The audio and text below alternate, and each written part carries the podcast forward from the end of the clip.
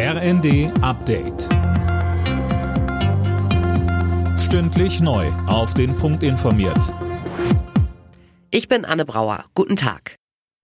Im Bundestag beschäftigen sich heute gleich mehrere Ausschüsse mit dem mutmaßlichen Terrornetzwerk in der Reichsbürgerszene.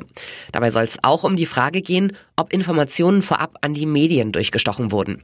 Der rechtspolitische Sprecher der Unionsfraktion Günter Krings sagte im ZDF.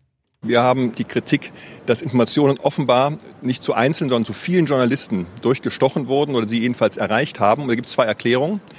Entweder es ist gezielt passiert, dann ist das ein handfester Skandal, oder es ist unabsichtlich passiert, dann gibt es ein strukturelles Problem. Das EU-Parlament berät heute über Konsequenzen aus der Korruptionsaffäre. Dabei soll es auch um die Absetzung von Vizepräsidentin Kylie gehen.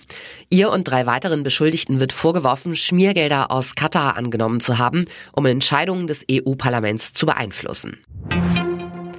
Im Iran ist ein zweiter Mann hingerichtet worden, der an den Protesten gegen das Regime beteiligt gewesen sein soll. Angeblich hatte er zwei Sicherheitskräfte erstochen. Die iranische Führung hat angekündigt, hart gegen weitere Proteste vorzugehen. Gesundheitsminister Lauterbach geht davon aus, dass sich die Corona-Lage im kommenden Jahr deutlich entspannt. Im ZDF verwies er auf die aktuellen Varianten, die seien zwar ansteckender, aber weniger gefährlich als die ursprünglichen. Das Virus habe sich in eine Sackgasse mutiert, so Lauterbach. Alle Nachrichten auf rnd.de